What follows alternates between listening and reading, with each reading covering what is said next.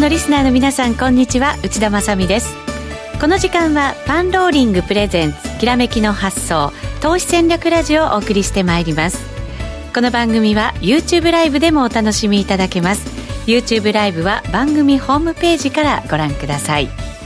さて現在日経平均株価は2万4059円62銭107円27銭高。ドル円は109円56銭57銭あたりでの取引となっています。それでは今日のゲストにご登場いただきましょう。今日のゲスト竹蔵さんです。こんにちは。こんにちは。よろしくお願いします。お願いします。日経平均は2万4000円を超えて 今日も堅調に推移となっています。ね、まあ、ニューヨーク過去最高年更新してますしね、はい、まあ、日本も強いなという印象ですね。はい、はいまあ、この後今日の相場もちろん今年の相場も振り返っていただこうかなと思いますけれども、はい、まだまだ上がっていくというふうに竹蔵さんは考えてらっしゃるんですか、まあ、日経平均はねあの、まあ、ちょっとわからないんですけど、まあ、個別銘柄ではあのこれから上昇する銘柄もまた出てくるんじゃないかなと思ってます。それはやっぱりいろんなテーマにのっとって銘柄選びをしていけば。そうですね、はい、まあ今日見てもちょっといきなりあの上がってきてる銘柄とかもあるんでまああの金余りじゃないですけどね。そういうところに矛先が向かっているような気がしますけどね。いろんなテーマをごとに、はい、まだまだ世界的にはその緩和の中で出来上がってきている相場ということなんですか、うん、多分あの9月ここで一回話させてもらったんですけどまあ、えー、日米を金利を下げて、でそこから金余り状態になってるのもあるんじゃないかとは思ってます。はい、こういう相場の時は一体どんなものに注目していけばいいのかこの後詳しく伺っていきたいと思います、はい、よろしくお願いします。その前にパンローリングからのお知らせです。ラリー・ウィリアムズ氏の相場予測レポート、フォーキャスト2020が現在予約受付中です。今年年始に刊行した2019年度のレポートでは、今年のブルマーケットを断言、米国株式や日本市場、コモディティ市場において予測した転換期は、見事その通りの動きを見せました。株価指数、通貨、商品、債券など全方位的に網羅しているラリー・ウィリアムズ氏のフォーキャスト2020。12月25日までなら早期割引中となりますので、ぜひ番組ホームページからお求めください。また、きらめきの発想でもおなじみの遠蔵さん B コミさんによる月例講義12月号が好評配信中です。マクロ分析や仮想ポートフォリオによる銘柄検証など、毎月盛りだくさんの内容で3時間を超える動画によるオンデマンド配信講座です。2020年1月から料金改定が行われますが、12月25日までのお申し込みならお得に受講することができますので、ぜひこちらも番組ホームページでご確認ください。それでは進めていきましょう。このコーナーは投資専門出版社として投資戦略フェアを主催するパンローリングの提供でお送りします。改めまして今日お招きししているゲストは竹蔵さんです。引き続きよろしくお願いします。はい、お願いします。さて、現在の日経平均株価引き続き上げ幅100円を超えて、111円99銭高24,064円34銭となっています。トピックスもプラス8ポイントあたりでのしっかりした展開です。少しご短期的に見ていただいて、現在の相場、今日の相場、どのようにご覧になってますか？アメリカが高かったからというね、ことでしたけれども。まあ非常に強い動きになってると思います。はい、で、今日ちょっと心配したマザーズ、あの、はい、3バイオの影響ちょっとあるのかなと思ったんですけど、まず、まあ、ここ切る前ですけど、うん、あの、メルカリとか、創生とか、まあ、その辺もちょっと戻ってきてて、まあ、その辺がね、ちょっと懸念されたところだったんですけど、はい、まあ、その辺戻ってきて一安心かなと思ってます。そうすると、まあ、ここの、この相場のこう主力銘柄がこうぐーっと引っ張ってきた相場ではあったけれども、このあたりでこう、マザーズなんかもしっかりしてきて、まあ、ちょっとね、マザーズ、ちょっと昨日まで、また、逆方向に行ってましたけど、まあ今日はとりあえず、まあフリー上場して、うん、まあフリーもちょっと2500円で売って、2800ちょっとまで行って、で、今ちょっといくら、ちょっと見てないんですけど、まあその辺がしっかりした動きだったなというふうに思いますね。はい。はい、そうするとまあ、いい循環も効いていてという感じにはなってるわけですかね。あの、今回の決算後ですかね、そのあたりから、あの、5G だったり、国土強靭化、その辺って多分幅広い銘柄が、あの、あると思うんですね。うん、まあそこのあたりを、あの、業績も良かったりして、そこから買われてる銘柄多いなという印象です。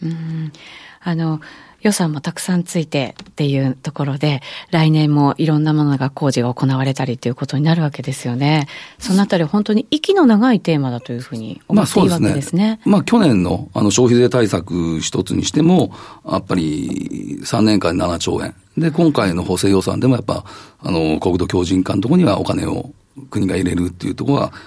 今後、また期待できるテーマではあると思うんですよね。まあ、ただちょっと株価がね、あの、加熱感ある銘柄とがあると思うんで、はい、まあ、その辺しっかり見ていきたいなと思ってますけど。はい、先行した銘柄にはやっぱりちょっと加熱感も出始めてますか、まあ、先週の終わりぐらいから、あちょっとあの、まあ、一本調子上げたっていうのもあったと思うんですけど、まあ、その辺ちょっとリーグ入りとか、そういうのを見られたかなっていうふうには思ってますけどね。うん、はい。ただやっぱり長いテーマ、大きなテーマとなると、一旦お休みしたとしても、また物色される機会、タイミングが来るということになりますかね。うん、と、そういうふうにちょっとやっぱ願いたいのはそういうふうに思ってますけどね。うん、はい。願いたいという言葉が出ましたけれども、はい、はい、えー、そして新興市場の方は今 IPO ラッシュも入ってきて、はい、このあたりはどうなんでしょうか？そのあたりがやっぱりちょっとこうきっかけになって、うん、少しずつまた盛り上がってくるというふうに思った方がいいですか、ね、まあ今日のフリーがまあ、時価総額も大きいところだったんで、まあ注目してましたけど、はい、まあ寄り付き段階も高かったし、で、まあその後も高かったっていうことがありました。ただあの昨日ですね、昨日上場したやつがまあ、寄り付きから下がる銘柄、うん、1銘柄ストップ安したりとか、まあ、まだまだちょっとその辺予断許さない銘柄群というか、うんはい、まあ今年結構やっぱり6月ぐらいからですかね、IPO 上場してから、そこからまあ、サンサンとかもう一回、結構下がったりしてましたしね。そうでしたね。でそこからまあ上がってきてっていうのはありましたけど、やっぱりその辺が、今後も、あの、12月に上場したやつが、まあ、あと何ヶ月かして、どういうふうになるか、ちょっとその辺気になるなっていうふうに思いますけど、はい、わかりました。まずは足元の相場の話をいただきましたけれども、ちょっと長めに見ていこうと思います、ここからは。はい、まずは今年の後半相場ですよね。大きく上昇してきました、ここまで。はい。はい、この動き、どんなふうにご覧になってきましたか？さっきも言いましたけど、やっぱの9月の、えー、っと、欧州から始まって、その後、アメリカの金利引き下げ。はい、まあ、それが、私はかなりそれが大きいなっていうふうに思います。うん、はい。まあ、日本はね、もうずっと低利金利でやってますけど、まあ、欧州、アメリカがやって、で、そう裏を開けたら今度あの、決算ですか。はい。まあ、国土強靭化、5G。まあ、その辺も、あの、いい決算出して、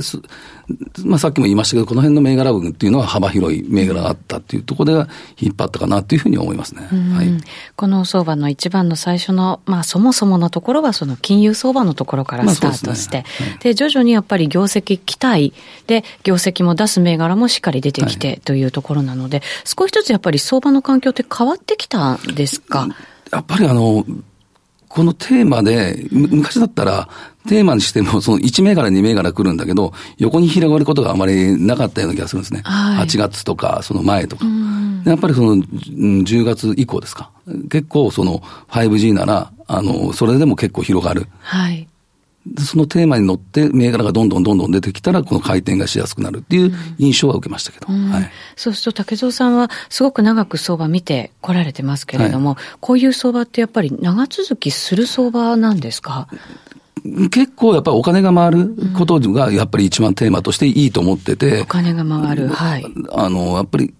ダメな時って、本当にテーマ物色にしても、うん、その中心の銘柄、1銘柄で終わって、横に広がらないっていうことが結構、うん、今年の前半とか、えー、まあ7月はそういうはあったと思うので、やっぱり広がるっていうことがいいんじゃないかなと思ってますけどね。うん。そうすると、じゃあ、今の状況、とてもいい環境の中、ね、はい、物色が行われているということになるわけですね。まあ、あとはやっぱりニューヨーク見ても、やっぱりソックスシズの半導体とか、はい、まあその辺がやっぱり、結構強かったので、まあ、こちらの半導体もいい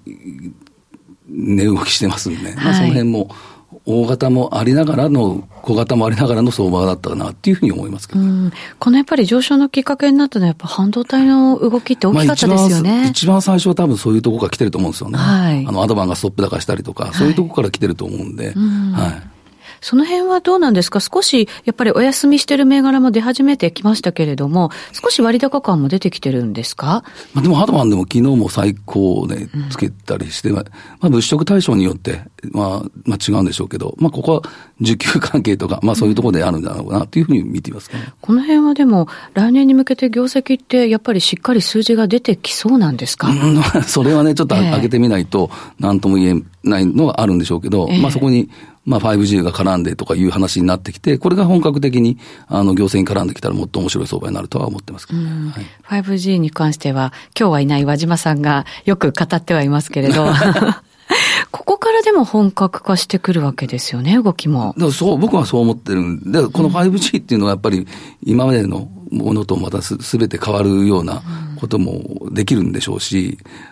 まあそういうとこも、まあいろんな今まで全然目を向けられてないとこまで注目されることはあるのかなというふうに思ってます。はい。はい。そのあたりの、まあ業績も期待というところなのかもしれませんが、はい、先ほど言った国内では、そのインフラ投資みたいなところも、まあ大きなテーマとして長くあって、はい、ただ一つ心配なのがやっぱりその消費増税で消費が少し落ち込んじゃってるんじゃないの？っていう見方もあるんですけれど、この辺はどうなんですか？そうですね。やっぱ個人消費っていうのはやっぱり伸びてないっていうのは実感はあると思うんですけど、うんはい、まあそこを補うのが今政府がいっぱい出してるそのまあ、企業の、その、国土強靭化にしてもそこのところで潤って、そこにまだ、給料、まあ、この前ボーナスちょっとマイナスっていうのありましたけど、まあ、そこのところに回ってくるような施策を打てば、はい。いいのかなっていうふうには思うんですけどね、うん。はい、そうすると一番最初におっしゃったそのお金が回ることが大事っておっしゃいましたけれども、はい、それによって個人消費のところも支えられながら少しずつ伸びていくような、お金の回り方がすれば本来。また全然違ってくるわけですよね、景気としても。まあ、いつも言ってるんですけど、やっぱり銀行に預けて、あの、金利がつかない。うん、その時にやっぱ株っていうところは、まあ、リスクがありながらも、やっぱり、あの、リターンもあるというふうなことを考えれば、まあ、そういうお金が株式市場に流れてくることは期待したいなというふうには思ってますけど、うん、はい。そうすると、まあ、金融相場で始まったこの、まあ、相場ですけれども、今の、環境としては、その業績期待が入ったりとか、来年へのそういうなんかこう、対策の期待が入ったりとかっていうことで、多分ちょっと実感できるようなものに変わってきてるっていう感じなんですかね。まあ今度、蓋開けて、今度、あの、また、業績発表して、はい、まあそ、そこからもまた練ってくるんでしょうけど、うん、まあ、とりあえずこの前のしあの、中間見たときには、まあ、結構いい銘柄もあって、それを素直にか、かえ、あの、買われてる銘柄多かったと思うんですね。はい。その辺は今までとちょっと違うとこあるのかなっていうふうに印象は持ちましたけど。うん、はいアメリカ、その過去最高値を更新してますけれども、うん、このアメリカ株の先行きって、竹蔵さんどんなふうに考えるんですか？うん、ちょっと、正直、まあ、30銘柄で商いやってて、まあ今日なんかボーイングがね、100ドル安ぐらい影響してても向こう100ドル高かったりと、まあ来年ちょっと懸念はあるんでしょうけど、やっぱり、今の金利状態だったら、まだ続くっていうか、まあ、あんまり大きな下げっていうか、それはないのかなっていうふうには見てるんですけどね。まあ、どこでどういうね、問題が起きるかちょっとわからないところありますけどね。はい、うん、そうですね。アメリカ株、やっぱりちょっとバブルなんじゃないのっていうね、ね見方がずっとある中で、それでも高値更新っていうことですからね。ただ、まあ、ここからをどう考えていくのかってとっても難しいですね。まあ、ただ危惧されるのは、ウォーレンさんでしたっけ、はい、あの方のやっぱり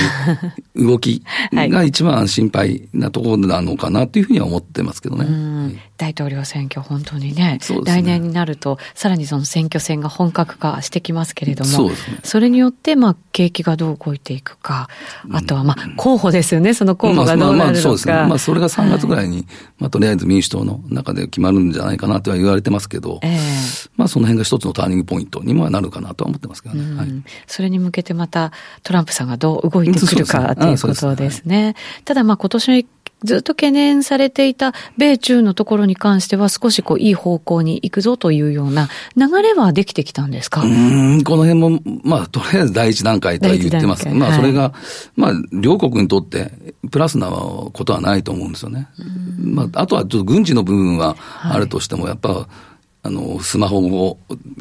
輸入、輸出できないとか、そういうところまではやれば、やっぱりアメリカの方の経済は悪くなると思うんで、まあその辺が綱引きだったんじゃないかなとは思うんですけどね。はい、そうすると、まあじゃあ、お互いのその経済を傷つ、これ以上傷つけないような形で。まあとりあえず第4弾、第,、はい、第3弾のやつも引き下げっていうところ、まあその部分はね、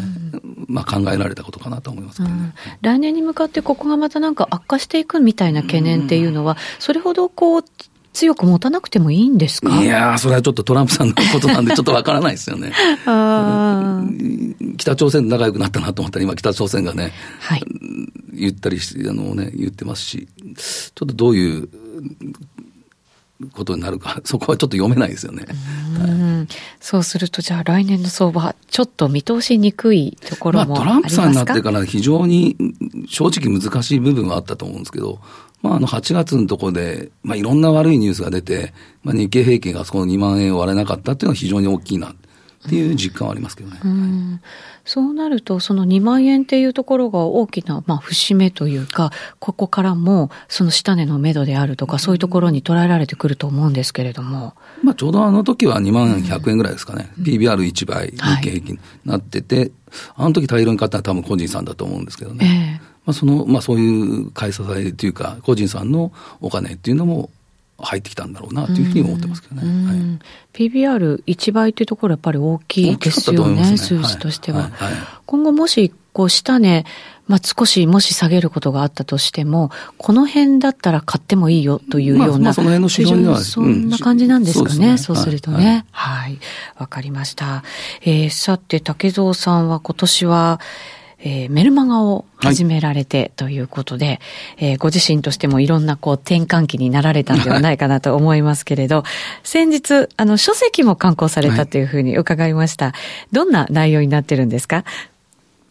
いや、まあ、証券会社の時に、えー、まあ、入社した時に教えられて、教えていただいたこととかをちょっと書かせていただいたり、まあ今この、まあどういう視点で自分が投資するとか、まあそういうところをちょっと書かせていただいたかなとは思ってますけどね。はい。そうすると経験の中からこう編み出してきたというか、まあそうですね、えー、そういう話が盛りだくさんになっている書籍ということですが、この書籍、メルマガを発行しているパンローリングから発売されたわけではないということなんですが、そはい。はい、その出版を記念して、明日特別にオンデマンドでライブ配信をされるというふうに伺いました。こちらはどんな内容を今お考えなんですか？いや、今正直まだ、あの、打ち合わせ中っていうところで、はい、まあ、この本の内容と、あとまあメルマガの内容、その辺をこう組み合わせておお伝えできればいいかなというふうに思ってますけどね。はい。はい、えっ、ー、と、これは誰でも見られるようになってるんですか？ですね。16時から17時ぐらいの1時間は、はいうん、あの、会員さんじゃなくても見れるどなたでも見られる16時から17時ですね。はい、で、17時からまだまだ配信が続くそうですが、こちらが？これは毎月1回その会員さん向けにオンデマンドセミナーをちょっとやってて、はい、で、まあそれを今回ちょっと早めに、まあ17時、いつもは10、え ?20 時からやってるんですかね。あ、夜やってるんですね。そうですね。はい、それをちょっと今回は17時からやって、ってみるということになりました。はい、わかりました。はい、えー、このライブ配信、毎月最終週にメルマガ会員の方、限定で配信されているライブ配信ということですが、今回はその書籍発売を記念しまして、2部構成で行うことになりました。16時からは、どなたでも視聴可能でございます。1時間はご覧いただけます。その17時以降は会員様限定ということになります。えっ、ー、と、配信中、これ質問も受け付けてくださる予定ですか？そうですかね。はい。うんはい、はい。ということなので、えっと、16時からの方でも大丈夫？と思います。はい。はい。えー、ということなので、ぜひ皆さんもご覧いただきたいなと思います。えっ、ー、と、メルマガの方もちょっと振り返っておこうかなと思うんですが、はい、本日のメルマガの中で、はい、ワークマンについて触れてらっしゃったというふうに聞きました。ワークマン。ちょっと話題ですよね。今年ずっと話題だったかなと思いますけど。まあ、ねまあ、ワークマン、まあ、書籍の方でも書いてあるんですけど、はい、まあ、この、ありの視点っていうんですか。ありの視点。まあ、その辺を書いていて。で、私がまあ30何年前に証券会社に入社した時に、はい、足で稼ぎなさいよって、あの、先輩の人から言われて。証券会社の人が足で稼ぐっていうのはまあ、それは、まあ、営業に行きなさいよって思ったんですけど、まあ、僕営業じゃなかったんですけど、はい、何なのことかなと思ったんですけど、じゃあ、あの、お店どこが混んでたりとか、はい、あの、ここの、なんですか、料理が美味しいよとか、うん、まあそういうのを身近で感じて、それが株価に反映することあるんだよっていうのを、まあ入社した時に、その先輩の人から、あの方々から教えていただいて、まあこれピーター・リンチさんも多分そういう書籍とか書いてあると思うんですけどね。はい、まあそういうのを、あの、経験した。で、このワークマンっていうのちょっと一回入った時に。お店に、実際に。はい、あの、まあ、サッカーやってて、その軍手を買った時があったんですね。へで、まあ行って、まあそ、当時やっぱりもう作業着のイメージしかないじゃないですか。はい。そうでした。で、それで、まあ、軍手買いに行ったんですね。まあ、コスパいいって言って。でも入ったらちょっといろんな、そう、